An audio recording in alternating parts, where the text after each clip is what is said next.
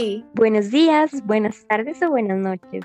a la hora que estés escuchando esto, ¿qué onda? Yo soy Jime Y yo, Carus. y si estás escuchando esto, Hey, are you okay? Y bueno, finalmente volvemos a estar acá grabando. La verdad se siente bien porque desde el último siento que pasó mucho más tiempo que desde el segundo al, ter- al tercero, desde el, desde el primero al segundo, perdón, porque como lo habíamos hecho más corto, pero creo que esto solo se dieron cuenta como la razón las personas que nos siguen en Twitter. Sí, de hecho creo que solo lo mencionamos por allá. Por cierto, síganos en Twitter, arroba bajo Gran momento para patrocinar la cuenta de Twitter. Pero bueno, sigo. La razón por la cual el podcast pasado había durado súper poquito es porque Caro estuvo enferma hace semana. De hecho, estuvo bien malita. Y la razón por la que siento que también es como, wow, hace bastante no hablamos es porque, por lo mismo, como estaba enferma, bueno, estuvo, ya por dicha se encuentra mejor, em, casi no hablamos, lo cual es muy extraño porque nosotros pasamos hablando todos los días a cada rato por cualquier cosa. Pero bueno, Caru, ¿por qué no nos contás cómo fue esos días para vos y cómo estás ahorita? Pues, ¿qué, qué te puedo decir? Sí, sí me sentía como si un burro me hubiera atropellado y un avión me hubiera partido en cuatro. Este, ya, ya pasó, ya está bien. Ahorita creo que el dolor de cabeza permanece, pero es porque mi mamá no le echó ganas al hacerme y mis ojos necesitan cada vez más aumento en los lentes, entonces necesito un cambio de, de visores. Pero creo que ya estoy bien. Recuerden cuidarse, esto todavía no acaba. Sigan todas las medidas sanitarias y más si quieren ir a conciertos de Harry Styles y Thomas, porque si seguimos así, esta cosa va a acabar en cinco años. O sea, en 18 meses. Oye, yo vengo aquí a reírme, no a llorar. Tenía que hacerlo. Pero bueno, tienes toda la razón. Eh, sigan cuidándose, este es un gran mensaje y esto aún no acaba. Pero bueno, ¿tú cómo estás? Cuéntame. Ya mucho yo, te toca a ti. Pues, ¿qué te diré? Estamos. Ay, no me digas eso. No, no, no hay que ser pesimista. Eh, por dicha he estado bien. Eh, ando un poco estresada, eso sí, porque tengo muchos trabajos y mm, hay que sumarle que el fin de semana, bueno, el sábado específicamente, tengo el examen de admisión de una de las universidades de acá. Entonces, obviamente eso implica muchísima presión porque ya no solo tengo estrés como del colegio, sino estrés de que tenés que estudiar porque ya viene ese examen y de ese examen dependen muchas cosas. Ahí vas a ver que todo va a salir bien. Ay, eso espero, la verdad, eso espero. Pero bueno, igual, si no, si no sale como espero, tampoco me voy a frustrar porque mi vida no se va a acabar por un examen. Igual puedo intentarlo el próximo año. Eso es algo que me deja pensando mucho porque, a ver, ponen a jóvenes de 17, 18, incluso hasta de 16 años a elegir lo que van a querer hacer por el resto de su vida. Sí, es una presión muy grande.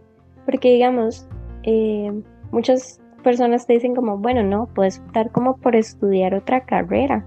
eh, pues, después de que terminas la primera, pero y cuando terminas esa se supone que ya tenés que comenzar a trabajar y tenés que comenzar a pagar como muchos sacan como un préstamo, entonces pagan ese préstamo para, o sea, después de que terminan la carrera. No sé si me doy a entender, pero aquí muchas personas hacen eso.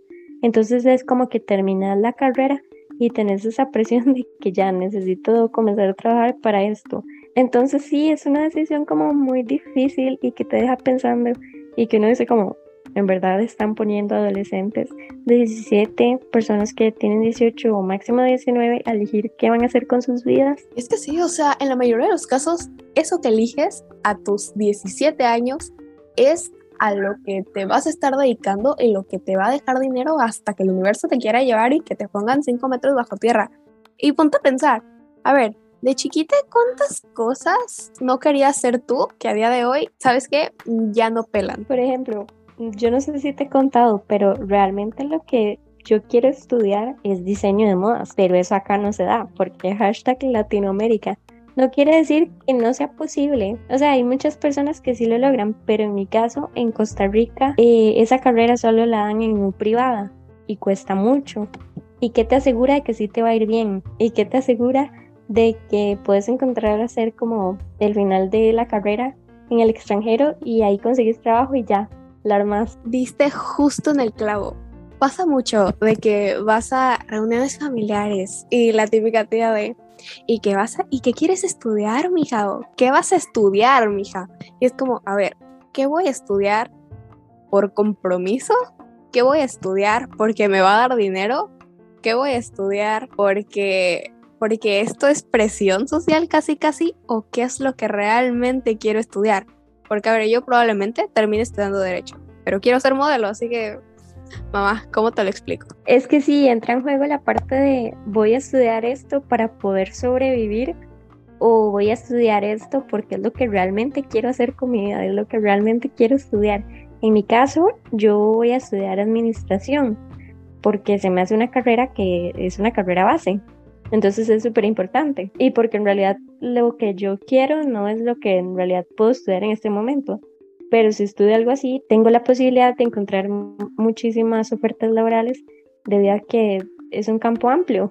Entonces uno ya no es como, eh, y bueno, ¿qué quieres estudiar? Sino es como, ¿qué te sirve estudiar? ¿Qué, ¿De qué hay trabajo? Y porque también en el contexto de nuestros países, muchas de, de las carreras, por así llamarlo, soñadas, realmente se quedan en sueño, porque el campo laboral, la paga, eh, el espacio de, crecimiento y las oportunidades son bastante limitadas. Y luego entra esa parte donde vos decís como, hey, estoy estudiando esto porque me va a ayudar a sobrevivir en mi país, o estoy estudiando esto porque es lo que realmente quiero, porque si yo lo pongo en una balanza, lo que a mí me va a ayudar a sobrevivir es estudiar administración. Pero si yo pongo en la, en la otra parte de la balanza lo que yo quiero estudiar, y pues yo quiero ser la empleada de Louis Tomlinson o la empleada de Harry Styles, pero de eso no sé dónde pido trabajo y cómo llego a ese punto de mi vida. Pero ese es mi sueño. Nuestro sueño. Algún día, algún día. Pero oye, a ver, ya cuando terminas toda esta tu carrera, tu esfuerzo, tu título, ¿qué haces? Porque es algo que me da mucha ansiedad, tipo, ok, a ver, ya todo el momento por el cual mi mamá estaba esperando, ya que ésta se gradúe, ya que pueda ser independiente, llega. Ahora, ¿qué hago yo? Siento que nos estamos yendo muy a futuro, pero es que la realidad, una persona como con ansiedad no, no puede evitar no tocar ese tema, no puede evitar no pensar en qué va a pasar a futuro. Yo soy una persona que en realidad me gusta como tener todo planeado y vos lo sabes que necesito saber como cada detalle necesito planear como las cosas porque si no me estresa mucho y me preocupa mucho y no me deja dormir si no planeo las cosas y si no sé lo que va a pasar. Y obviamente es algo súper complicado porque nadie sabe lo que va a pasar. No sé si de aquí a un año puede ser que no pase ese examen y resulta que de aquí a un año decido qué quiero ser qué sé yo, doctora o no sé, cualquier cosa, porque así son las cosas. La vida hace que usted cambie el rumbo de un pronto a otro. Y así de rápido como cambian las cosas, porque a ver, ahorita podemos estar diciendo una cosa y en un segundo algo puede pasar y nos cambia totalmente la vida. ¿Qué tal si acabas esta carrera y te das cuenta que es como que no quería eso? Y pasa de que en vez de trabajar para vivir y poder cumplir tus metas poco a poco, terminas viviendo para trabajar y esclavo de tu trabajo. Pero ¿qué te queda? ¿Qué otra salida te queda? Al final, si es lo que te mantiene, ¿qué puedes hacer? Y sí, ahora que dices eso, siento que ese es uno como de los mayores miedos como de nuestra generación.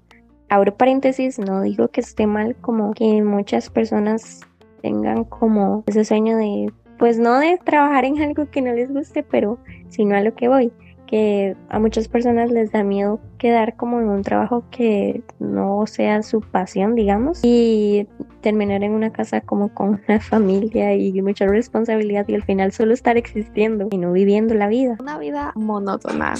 Trabajo, casa, trabajo, casa, trabajo, casa y así una y otra vez en ciclo. Eso, Dios, yo me pongo a pensarlo y es como que el universo no quiera porque, no sé, siento que, que quiero dejar alguna marca, aunque sea chiquita y no quedar como que, ah, sí, ya se murió, pasa el olvido y solo quedar como un recuerdo que va a desaparecer muy rápido, sino que, no sé, como que me recuerden y sepan que, que yo disfruté mi vida y hice lo que me gustaba. Sí, eso es como algo que yo también pienso mucho. Ahora que decís eso como de dejar una marca, siempre he pensado eso y siempre he tenido como eso de que me gustaría ser una persona que no solo pasó como por el mundo y ya, y tuvo una vida como muy monótona, y tuvo una vida como muy monótona, como decís ahorita, sino que deja algún impacto en las personas, o no sé, no que, no quiere decir que así como miles de personas, sino tal vez como familiares, amigos, pero que me recuerden como que viví una vida feliz. Y siento que ese miedo personal de no llegar a ser nadie o vivir una vida, pues ya lo repetimos varias veces, monótona, más aparte la presión social, porque también esa es otra, la presión social de es que no quieres ser nadie en la vida. ¿O qué estás haciendo tú para no ser nadie en la vida? Se termina siendo como que una presión constante, constante, constante y constante que te termina, hace que te termines autosaboteando. Ahora que mencionas eso, estamos conscientes de lo mal que está el concepto de no vas a ser nadie en la vida si no haces esto o no vas a ser nadie en la vida. Esa frase de que te la dejan grabada desde que estás pequeño. Porque es tipo, tienes que estudiar esto y esto y esto, porque si no, no vas a ser nadie en la vida. Tienes que dejar como lo que vos quieres hacer por estudiar esto, porque si no, no vas a ser nadie en la vida. ¿Y quién dice que un título va a hacer que yo sea alguien en la vida? Ok, estamos conscientes que el hecho de estudiar hace que tengas una posibilidad de tener una buena estabilidad económica futuro. Pero el hecho de que le implementen ese chip a los chiquitos desde pequeños, como el, si no haces esto, no vas a ser nadie en la vida. Es como, dude, qué mal que está. Y eso es como un cambio que definitivamente tenemos que tener a partir de la generación de nosotros. Porque, porque es como que no es posible que desde pequeños están como enseñándole a, a mini personitas de que si no estudian esto, no van a ser nadie y minimizándolos y creándoles esas inseguridades. Porque ¿qué te asegura tú que, a ver, tal vez para ti una carrera estable, sea de que doctor, abogado, este, no sé, al, carreras comúnmente conocidas y carreras que generalmente llamaríamos seguros. Pero una cosa es que la carrera sea segura y la otra es que la carrera te haga ser alguien. Porque ¿qué no te asegura que que el chiquito que quiere dedicarse al maquillaje o la chiquita que quiere dedicarse al fútbol, etcétera, etcétera, etcétera, no puede terminar siendo un maquillista profesional o no puede terminar siendo un futbolista que representa tu país, pero por el hecho de tú hacer de que seguro que quieres estudiar eso, porque si haces eso tú damos de hambre, o si haces eso no, no vas a llegar a ningún lado pierda la oportunidad de ser lo que realmente pudo haber sido. Sí, porque desde que están muy pequeños les generan esa inseguridad y ese conflicto de si no haces esto, no vas a ser nadie y no vas a ganar nada y te vas a morir de hambre. A ver, dime, ¿tú qué querías ser de chiquita? ¿Y por qué cambiaste de opinión? Híjole, se me salió los... es que me está... Híjole. Ok, se me salió la señora ya deja de burlarte, por favor. Esto jamás va a pasar de moda, quiero que lo sepas. ¿Por qué? Hijo. Ya deja de burlarte, por favor. Estamos hablando de lo que quería ser de pequeña, no de que soy una señora. Continúa, continúa. Bueno, ahora sí, voy a ser sincera. La verdad no tenía como em, eso que yo dijera como muchas chiquitas que decían, ay, yo quiero ser maestra. Ay, yo quiero ser, no sé, veterinaria, doctora, lo que sea. Yo no decía eso creo que nunca tuve idea de lo que quería hacer con mi vida. Y siempre que tenía como la mínima idea, eran como que de un solo me decían como, hey, no, eso no. Desde pequeña me decían como, eso no. Y siento que lo más cercano a eso era como que me gustaba mucho como lo que tenía que ver como con moda. Me acuerdo que tenía una muñeca que era de Barbie y no sé si la llegaste a ver, pero en ese tiempo habían como muchas Barbies y tenían distintas profesiones y era lo que estaba de moda en el momento. No sé si sigue estando, pero bueno, el punto es que em, me la dieron y era, se supone que la Barbie era diseñadora además y yo dije, eso me abrió, me abrió los ojos. Dije, sí, eso es lo que yo quiero para mi vida, pero pues no. Desde ahí me dijeron, eso no va. Y luego mi papá siempre quiso que yo fuera ingeniera. Entonces hubo un tiempo de mi vida donde yo estaba como, es que madre, yo tengo que ser ingeniera porque mi papá quería esto y tengo que cumplirlo, ¿verdad? Y luego ya cuando ya dije como, pero ¿qué es lo que yo quiero o qué si es algo que me daría como cierta paz? dije, no, definitivamente no puedo ser ingeniera porque a mí no me va a dar la cabeza para ser ingeniera. Y a pesar de que es algo que le hubiera gustado a mi papá, y pues es algo que yo voy a estudiar. Entonces llegué a, a lo de ADMI, ya, insisto, no es mi sueño, pero se me hace una buena carrera ya que es algo base. Y pues sí, se supone que voy a estudiar eso. Y llegué a eso porque en el colegio me dieron una materia que tiene como cierta relación y me comenzó a llamar la atención. Entonces ahí hablé como con el profesor de eso y me dijo que si realmente no sabía cómo qué hacer, podría estudiar ADMI y ahora tengo como cierto plan de vida, pero pues sí, en, en, pues sí, en todo caso de que no entrara a la universidad, ya tengo como el plan B de que voy a estudiar como inglés para sacar como ya el título, porque gracias a los Wandis uno ya sabe más, pero eh, sí, para tener el título y agregarlo al currículum. ¿Vos qué querías hacer? Pues me acuerdo que de chiquita quería ser como que chef. Iba de que al patio de mi bisabuela y todas las platos se las arrancaba y se las hacía taco. Y mi, mi bisabuela siempre me de que soy vaca, ¿por qué me estás dando tanta hierba? Pero me decían, es que para ser chef tienes que comer de todo. No, aquí, aquí, aquí no. Así que me mataron ese sueño. Después quería ser veterinaria, pero resulta que no solo se trata de besar animalitos, así que se cancela la idea. ¿Qué, más quería hacer? Ah, quería ser maestra. Pero creo que ya no es un secreto, creo que todos los que me conocen saben que mi paciencia y mi cariño hacia los pequeños humanitos es muy poca y probablemente los termine pateando. Así que esa idea también se canceló. Y creo que lo más reciente, bueno, era que quería ser abogada. Eh, no, no, ya investigué bien, es lo que voy a estudiar, pero no es lo que quiero. Y lo más reciente era estudiar cosmetología, imagen integral, maquillaje, que es algo que me gusta. Pero, ah, Dios, todas las personas que les decía de que, ah, sí, voy a estudiar eso, se me quedaban como que, ah, entonces es MMC. Y yo sí, como que MMC. Sí, mientras te casas. Y yo sí, no, no, no voy a hacer eso. O mi abuelo así de, ah, ok. O de hecho, hasta mi tío llegó a sentarme en la mesa del comedor a platicar conmigo de que, ¿y estás segura? ¿Y si sabes todo lo que implica? ¿Y si sabes lo que cuesta? ¿Y si sabes las oportunidades de trabajo que hay? Entonces, pues sí, piu, piu, sueños tumbados. O sea, la conclusión de este podcast básicamente va a ser como, tienen sueños pero no los van a cumplir porque están en Latinoamérica. ok, no, eso está muy triste.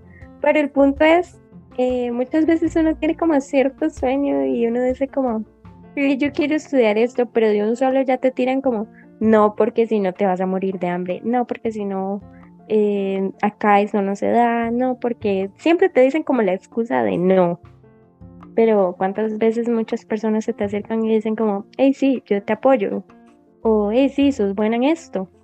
Yo les voy a decir algo, besties, y voy a hablar también por Jimena. Ustedes sigan sus sueños, porque si no lo siguen, ni siquiera se van a dar la oportunidad de saber si realmente lo pueden lograr. Eso es un gran mensaje sigan sus sueños y pero bueno eso es un gran mensaje lo de seguir tus sueños y obviamente mientras tengas los pies en la tierra y si tenés las posibilidades. Y probablemente van a decir como estas madres solo son dos adolescentes que no saben nada de la vida. Y es cierto no sabemos nada de la vida pero básicamente el mensaje es como para esas personas que no tienen como esa gente que les diga como tienes el talento, hace esto si es lo que te apasiona, hace el otro si es lo que querés. Entonces sí, esto es para vos y como dijo Louis Tomlinson, solo tenés una vida, así que hazlo. Y si tú todavía no has llegado a ese punto de tu vida, tranquila, relájate, respira. Ojo, no te estoy diciendo que esté mal pensar desde, desde el punto o la etapa en la que tú estés. No, al contrario, está bien, pero no te no lo sobrepienses o no te estés forzando porque al final del día eso termina afectando más que ayudando. Mírame a mí, yo ya estoy en ese punto. Ni siquiera sé qué quiero desayunar. Exacto, no se hago bien y creo que definitivamente este episodio del podcast ya llegó a su fin. Creo que es una buena enseñanza, no nos agobiemos. Es bueno pensar las cosas, pero que no te frustre.